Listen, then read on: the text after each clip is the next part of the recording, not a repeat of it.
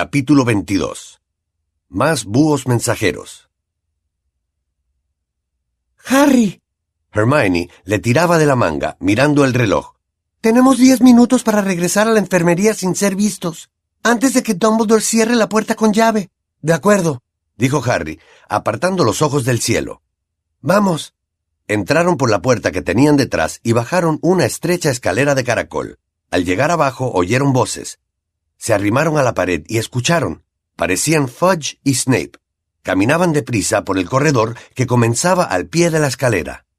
Solo espero que Dumbledore no ponga impedimentos, decía Snape. ¿Le darán el beso inmediatamente? En cuanto llegue McNair con los dementores. Todo este asunto de Black ha resultado muy desagradable. No tiene ni idea de las ganas que tengo de decir a el profeta que por fin lo hemos atrapado. Supongo que querrán entrevistarlo, Snape. Y en cuanto el joven Harry vuelva a estar en sus cabales, también querrá contarle al periódico cómo usted lo salvó. Harry apretó los dientes. Entrevió la sonrisa hipócrita de Snape cuando él y Fudge pasaron ante el lugar en que estaban escondidos. Sus pasos se perdieron. Harry y Hermione aguardaron unos instantes para asegurarse de que estaban lejos y echaron a correr en dirección opuesta. Bajaron una escalera, luego otra, continuaron por otro corredor y oyeron una carcajada delante de ellos. Peeves, susurró Harry, haciendo a Hermione por la muñeca. entremos aquí. Corrieron a toda velocidad y entraron en una aula vacía que encontraron a la izquierda. Peeves iba por el pasillo dando saltos de contento, riéndose a mandíbula batiente. Es horrible, susurró Hermione con el oído pegado a la puerta. Estoy segura de que se ha puesto así de alegre porque los dementores van a ejecutar a Sirius. Miró el reloj. Tres minutos, Harry. Aguardaron a que la risa malvada de Peeves se perdiera en la distancia. Entonces salieron del aula y volvieron a correr. Hermione, ¿qué ocurrirá si no regresamos antes de que Dumbledore cierre la puerta? jadeó Harry. No quiero ni pensarlo, dijo Hermione, volviendo a mirar el reloj. Un minuto. Llegaron al pasillo en el que se hallaba la enfermería. Bueno, ya se oye a Dumbledore, dijo nerviosa Hermione. Vamos, Harry. Siguieron por el corredor cautelosamente. La puerta se abrió. Vieron la espalda de Dumbledore. Les voy a cerrar con llave, le oyeron decir. Son las doce menos cinco. Señorita Granger, tres vueltas deberían bastar. Buena suerte. Dumbledore salió de espaldas de la enfermería, cerró la puerta y sacó la varita para cerrarla mágicamente. Asustados, Harry y Hermione se apresuraron. Dumbledore alzó la vista y una sonrisa apareció bajo el bigote largo y plateado. ¿Bien? preguntó en voz baja. Lo hemos logrado, dijo Harry jadeante.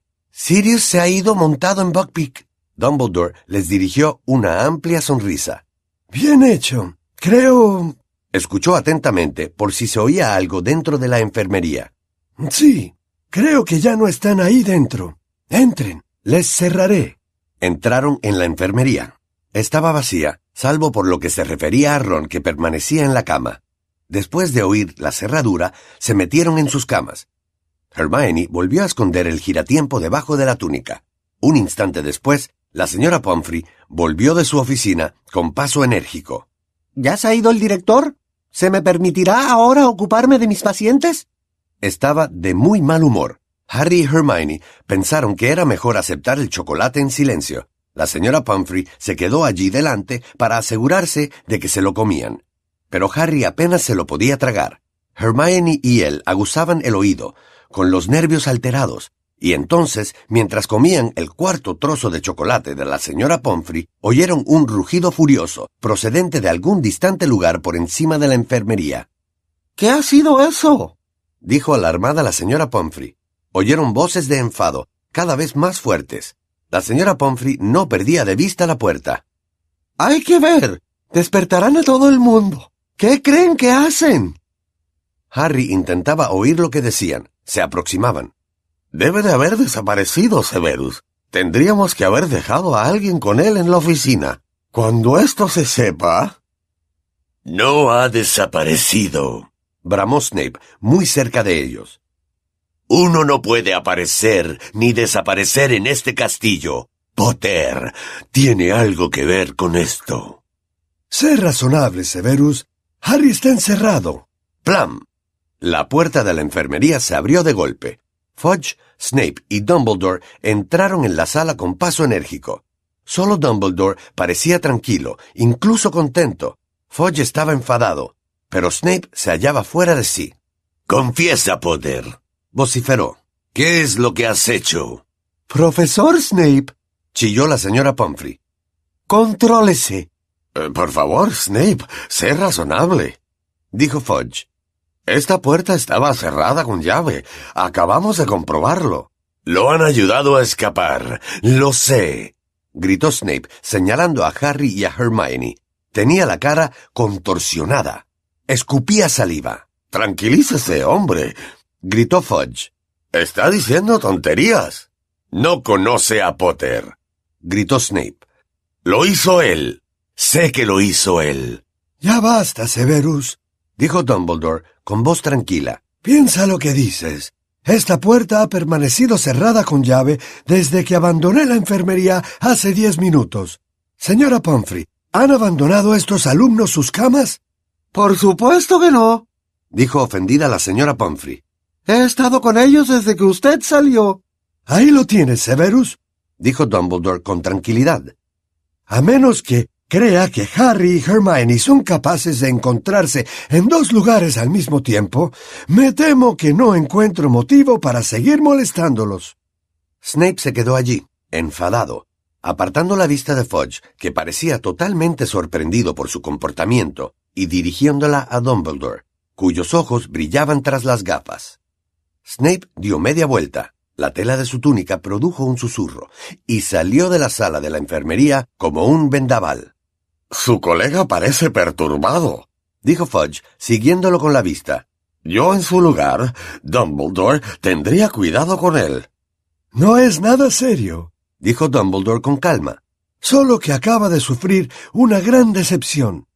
No es el único. Repuso Fudge, resoplando. El profeta va a encontrarlo muy divertido. Ya lo teníamos arrinconado y se nos ha escapado entre los dedos.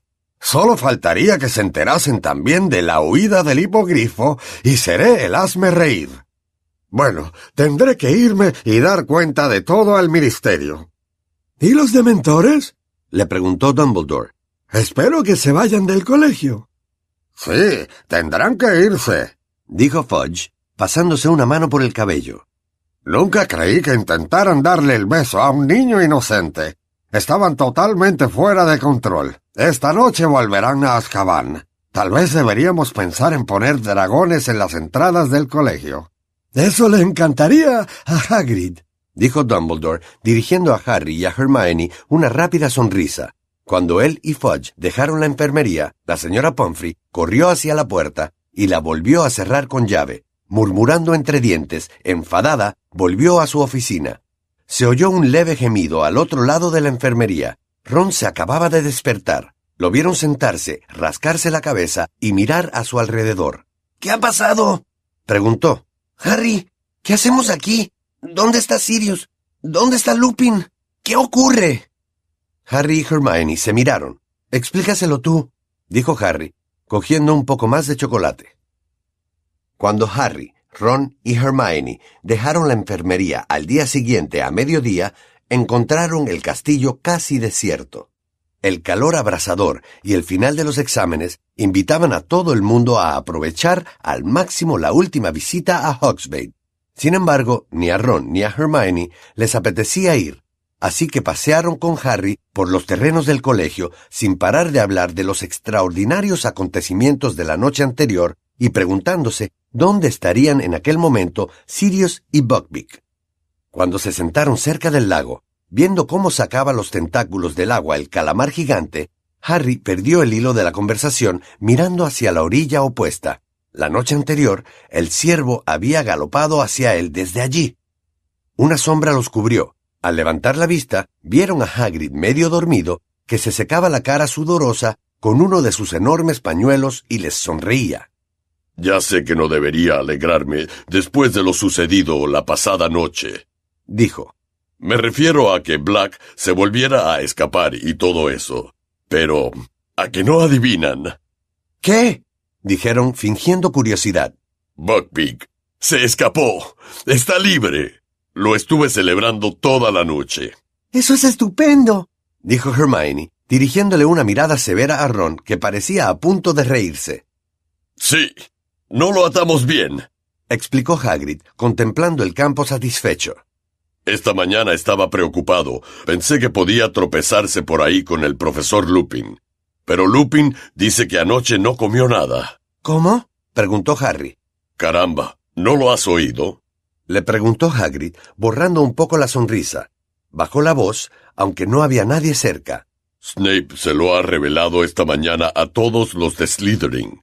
Creía que a estas alturas ya lo sabría todo el mundo. El profesor Lupin es un hombre lobo. Y la noche pasada anduvo suelto por los terrenos del colegio. En estos momentos está haciendo las maletas, por supuesto. ¿Qué está haciendo las maletas? preguntó Harry alarmado. ¿Por qué? Porque se va, dijo Hagrid, sorprendido de que Harry lo preguntara. Lo primero que ha hecho esta mañana ha sido presentar la renuncia. Dice que no puede arriesgarse a que vuelva a suceder. Harry se levantó de un salto.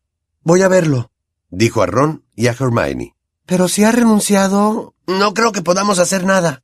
No importa. De todas maneras quiero verlo. Nos veremos aquí mismo más tarde. La puerta de la oficina de Lupin estaba abierta. Ya había empaquetado la mayor parte de sus cosas. Junto al depósito vacío del Grindylow, la maleta vieja y desvencijada se hallaba abierta y casi llena. Lupin se inclinaba sobre algo que había en la mesa y solo levantó la vista cuando Harry llamó a la puerta. Te he visto venir, dijo Lupin sonriendo. Señaló el pergamino sobre el que estaba inclinado. Era el mapa del merodeador. Acabo de estar con Hagrid, dijo Harry. Me ha dicho que ha presentado usted la renuncia. No es cierto, ¿verdad? Me temo que sí, contestó Lupin. Comenzó a abrir los cajones de la mesa y a vaciar el contenido. ¿Por qué? preguntó Harry. El Ministerio de Magia no lo creerá confabulado con Sirius, ¿verdad? Lupin fue hacia la puerta y la cerró. No, el profesor Dumbledore se las ha arreglado para convencer a Fudge de que intenté salvarles la vida. Suspiró. Ha sido el colmo para Severus. Creo que ha sido muy duro para él perder la orden de Merlín. Así que él, por casualidad, reveló esta mañana en el desayuno que soy un licántropo. ¿Y se va solo por eso? Preguntó Harry. Lupin sonrió con ironía. Mañana a esta hora empezarán a llegar los búhos enviados por los padres. No consentirán que un hombre lobo dé clase a sus hijos, Harry. Y después de lo de la última noche, creo que tienen razón. Pude haber mordido a cualquiera de ustedes. No debe repetirse. Es usted el mejor profesor de defensa contra las artes oscuras que hemos tenido nunca, dijo Harry. No se vaya. Lupin negó con la cabeza, pero no dijo nada. Siguió vaciando los cajones. Luego, mientras Harry buscaba un argumento para convencerlo, Lupin añadió por lo que el director me ha contado esta mañana, la noche pasada salvaste muchas vidas, Harry. Si estoy orgulloso de algo, es de todo lo que has aprendido. Háblame de tu patronus. ¿Cómo lo sabe? preguntó Harry anonadado. ¿Qué otra cosa podía haber puesto en fuga a los dementores? Harry contó a Lupin lo que había ocurrido. Al terminar, Lupin volvía a sonreír. Sí, tu padre se transformaba siempre en siervo, confirmó. Lo adivinaste. Por eso lo llamábamos cornamenta. Lupin puso los últimos libros en la maleta, cerró los cajones y se giró para mirar a Harry. Toma, la traje la otra noche de la casa de los gritos, dijo, entregándole a Harry la capa invisible. Y... titubeó y a continuación le entregó también el mapa del merodeador. Ya no soy profesor tuyo, así que no me siento culpable por devolverte esto. A mí ya no me sirve, y me atrevo a creer que tú, Ron y Hermione le encontrarán utilidad. Harry cogió el mapa y sonrió. Usted me dijo que el lunático, Colagusano, Canuto y Cornamenta me habrían tentado para que saliera del colegio, que lo habrían encontrado divertido. Sí, lo habríamos hecho, confirmó Lupin, cerrando la maleta. No dudo que a James le habría decepcionado que su hijo no hubiera encontrado ninguno de los pasadizos secretos para salir del castillo. Alguien llamó a la puerta. Harry se guardó rápidamente en el bolsillo el mapa del merodeador y la capa invisible. Era el profesor Dumbledore. No se sorprendió al ver a Harry. Tu coche está en la puerta, Remus, anunció. Gracias, director. Lupin cogió su vieja maleta y el depósito vacío del Grindylow. Bien. Adiós, Harry, dijo sonriendo. Ha sido un verdadero placer ser profesor tuyo. Estoy seguro de que nos volveremos a encontrar en otra ocasión. Señor director, no hay necesidad de que me acompañe hasta la puerta. Puedo ir solo. Harry tuvo la impresión de que Lupin quería marcharse lo más rápidamente posible. Adiós entonces, Remus, dijo Dumbledore escuetamente. Lupin apartó ligeramente el depósito del Grindylow para estrecharle la mano a Dumbledore. Luego, con un último movimiento de cabeza dirigido a Harry y una rápida sonrisa, salió de la oficina. Harry se sentó en su silla vacía, mirando al suelo con tristeza. Oyó cerrarse la puerta y levantó la vista. Dumbledore seguía allí. ¿Por qué estás tan triste, Harry? le preguntó en voz baja. Tendrías que sentirte muy orgulloso de ti mismo después de lo ocurrido anoche. No sirvió de nada, repuso Harry con amargura. Pettigrew escapó. ¿Que no sirvió de nada? dijo Dumbledore en voz baja. Sirvió de mucho, Harry. Ayudaste a descubrir la verdad. Salvaste a un hombre inocente de un destino terrible. Terrible. Harry recordó algo. Más grande y más terrible que nunca. La predicción de la profesora Trelawney. Profesor Dumbledore, ayer en mi examen de adivinación, la profesora Trelawney se puso muy rara. ¿De verdad? preguntó Dumbledore. ¿Quieres decir más rara de lo habitual? Sí, habló con una voz profunda, poniendo los ojos en blanco, y dijo que el vasallo de Voldemort partiría para reunirse con su amo antes de la medianoche. Dijo que el vasallo lo ayudaría a recuperar el poder. Harry miró a Dumbledore y luego volvió a la normalidad y no recordaba nada de lo que había dicho. ¿Sería una auténtica profecía? Dumbledore parecía impresionado. Pienso que podría serlo, dijo pensativo. ¿Quién lo habría pensado? Esto eleva a dos el total de sus profecías auténticas. Tendría que subirle el sueldo. Pero... Harry lo miró aterrorizado. ¿Cómo podía tomárselo Dumbledore con tanta calma? Pero yo impedí que Sirius y Lupin mataran a Pettigrew. Esto me convierte en culpable de un posible regreso de Voldemort. En absoluto, respondió Dumbledore tranquilamente. ¿No te ha enseñado nada tu experiencia con el giratiempo, Harry? Las consecuencias de nuestras acciones son siempre tan complicadas, tan diversas, que predecir el futuro es realmente muy difícil. La profesora Trelawney, Dios la bendiga, es una prueba de ello. Hiciste algo muy noble al salvarle la vida a Pettigrew. Pero si ayuda a Voldemort a recuperar su poder. Pettigrew te debe la vida. Has enviado a Voldemort un lugarteniente que está en deuda contigo. Cuando un mago le salva la vida a otro, se crea un vínculo entre ellos. Y si no me equivoco, no creo que Voldemort quiera que su vasallo esté en deuda con Harry Potter. No quiero tener ningún vínculo con Pettigrew, dijo Harry. Traicionó a mis padres.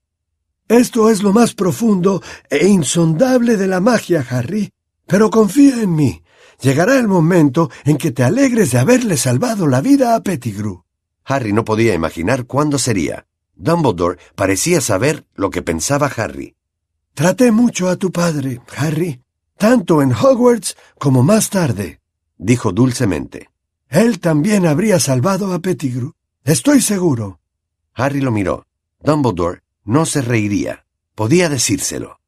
Anoche pensé que era mi padre el que había hecho aparecer mi patronus. Quiero decir, cuando me vi a mí mismo al otro lado del lago, pensé que lo veía a él.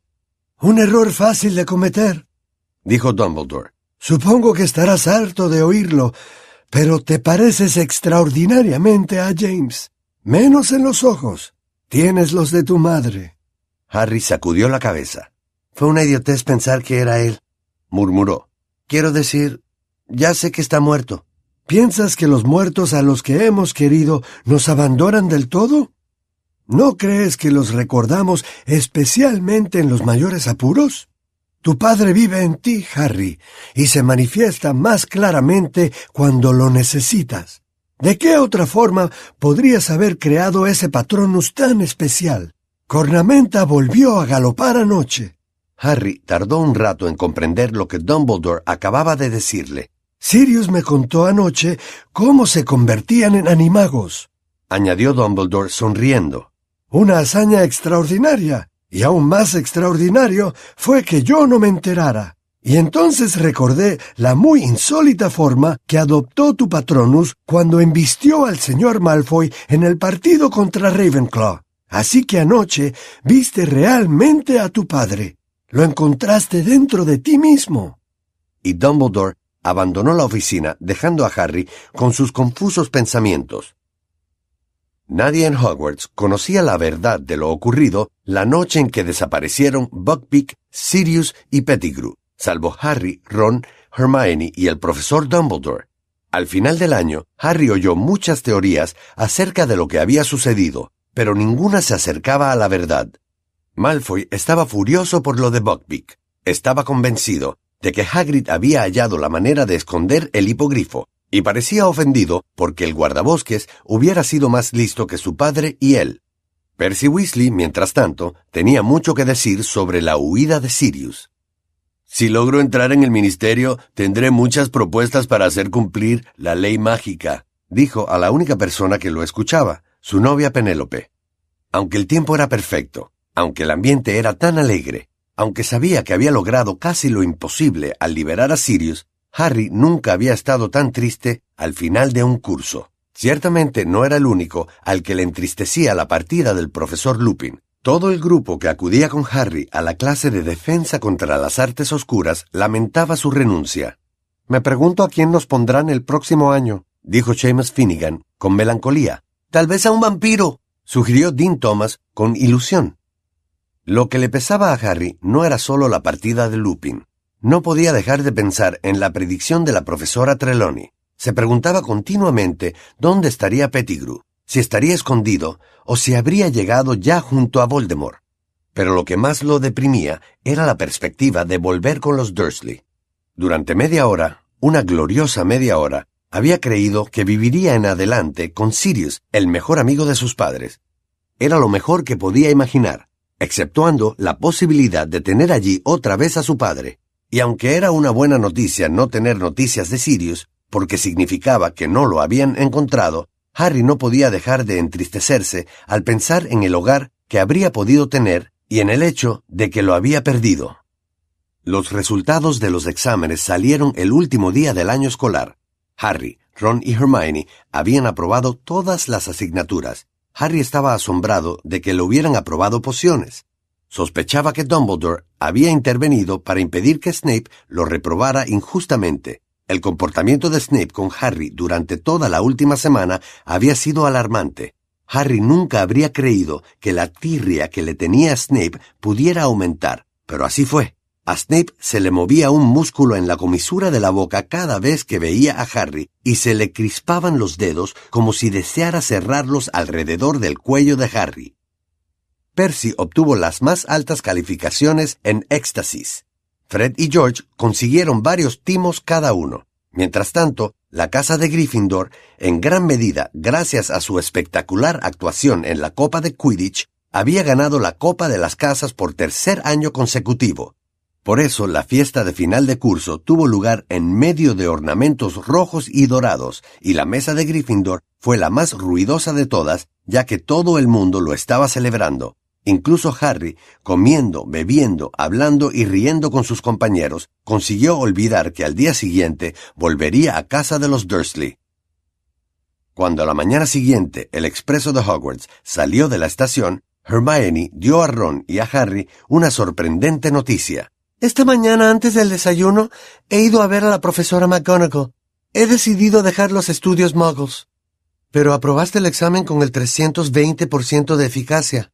Lo sé, suspiró Hermione, pero no puedo soportar otro año como este. El giratiempo me estaba volviendo loca. Lo he devuelto. Sin los estudios muggles y sin adivinación, volveré a tener un horario normal.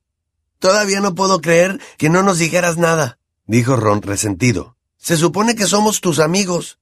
Prometí que no se lo contaría a nadie, dijo gravemente. Se dio la vuelta para observar a Harry, que veía cómo desaparecía Hogwarts detrás de una montaña, Pasarían dos meses enteros antes de volverlo a ver. Alégrate, Harry, dijo Hermione con tristeza. Estoy bien, repuso Harry de inmediato. Pensaba en las vacaciones. Sí, yo también he estado pensando en ellas, dijo Ron. Harry, tienes que venir a pasar unos días con nosotros. Lo comentaré con mis padres y te llamaré. Ya sé cómo utilizar el felétono. El teléfono, Ron. Lo corrigió Hermione. La verdad, deberías tomar estudios muggles el próximo año. Ron no le hizo caso. Este verano son los mundiales de Quidditch. ¿Qué dices a eso, Harry? Ven y quédate con nosotros. Iremos a verlos. Mi padre normalmente consigue entradas en el trabajo. La proposición alegró mucho a Harry. Sí, apuesto que los Dursley estarán encantados de dejarme ir, especialmente después de lo que le hice a tía Marge. Mucho más contento, Harry jugó con Ron y Hermione varias manos de naipes explosivos, y cuando llegó la bruja con el carrito del té, compró un montón de cosas de comer, aunque nada que contuviera chocolate. Pero fue a media tarde cuando apareció lo que lo puso de verdad contento. Harry, dijo Hermione de repente, mirando por encima del hombro de él. ¿Qué es eso de ahí fuera? Harry se dio la vuelta para mirar. Algo muy pequeño y gris aparecía y desaparecía al otro lado del cristal. Se levantó para ver mejor y distinguió un pequeño búho que llevaba una carta demasiado grande para él. El búho era tan pequeño que iba por el aire dando tumbos a causa del viento que levantaba el tren. Harry bajó la ventanilla rápidamente, alargó el brazo y lo agarró. Parecía una snitch cubierta de plumas. Lo introdujo en el vagón con mucho cuidado. El búho dejó caer la carta sobre el asiento de Harry y comenzó a zumbar por el compartimento, contento de haber cumplido su misión. Hedwig dio un picotazo al aire con digna actitud de censura. Cruikshanks se incorporó en el asiento, persiguiendo con sus grandes ojos amarillos al búho. Al notarlo, Ron lo agarró para protegerlo. Harry recogió la carta. Iba dirigida a él. La abrió y gritó. ¡Es de Sirius! ¿Qué? exclamaron Ron y Hermione emocionados. Léela en voz alta. Querido Harry, espero que recibas esta carta antes de llegar a la casa de tus tíos. No sé si ellos están habituados al correo por búho.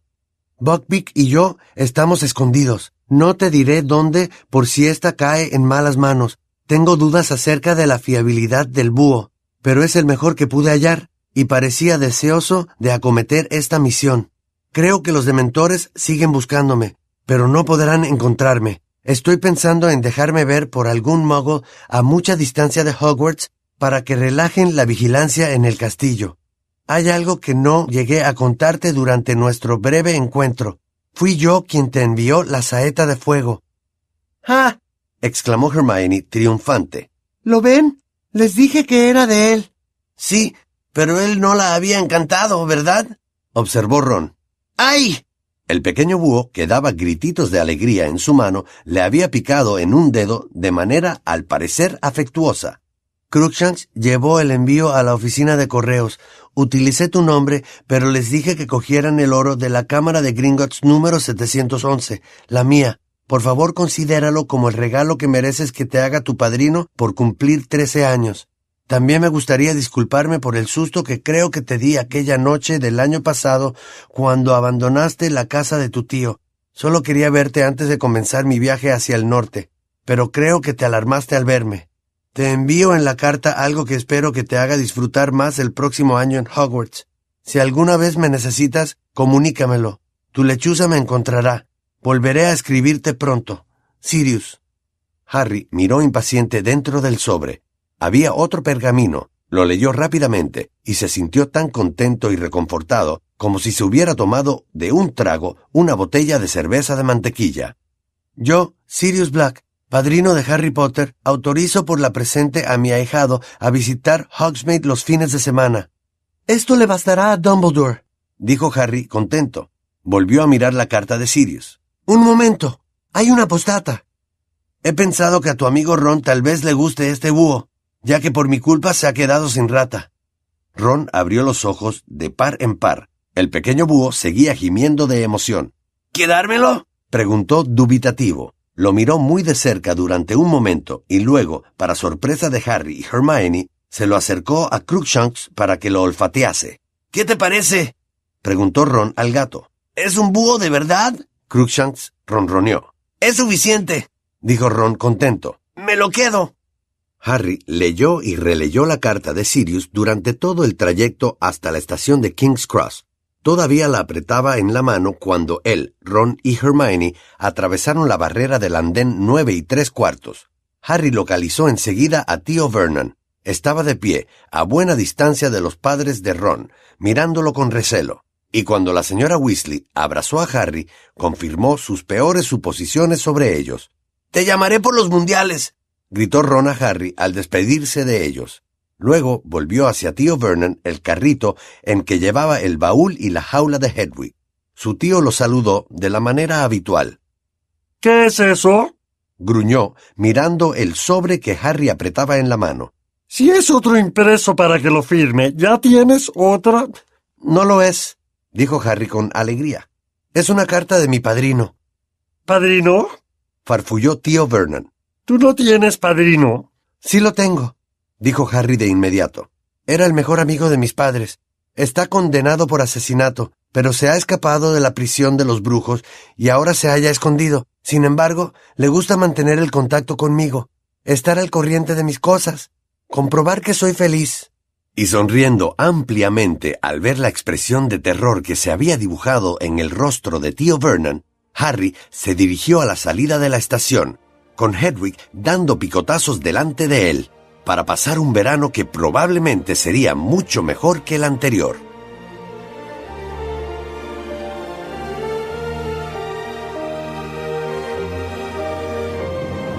Harry Potter y el prisionero de Azkaban de J.K. Rowling fue leído por Carlos Ponce. Este libro fue traducido del inglés por Adolfo Muñoz García y Nieves Martina Sofra. La historia continúa con Harry Potter y el Cáliz de Fuego.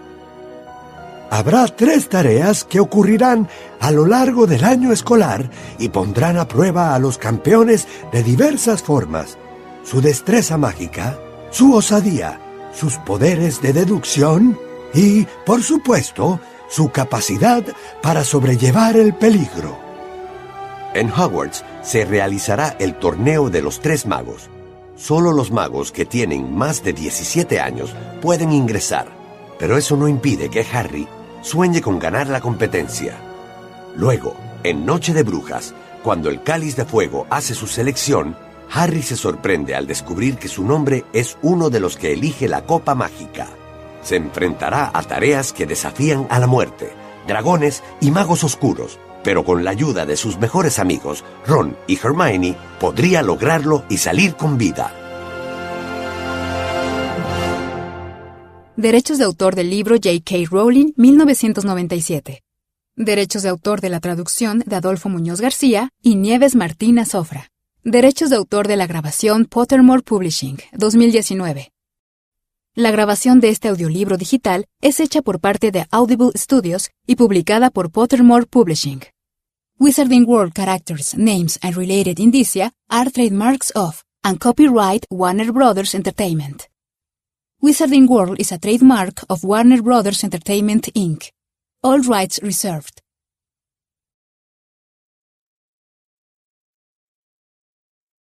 Audible hopes you have enjoyed this program.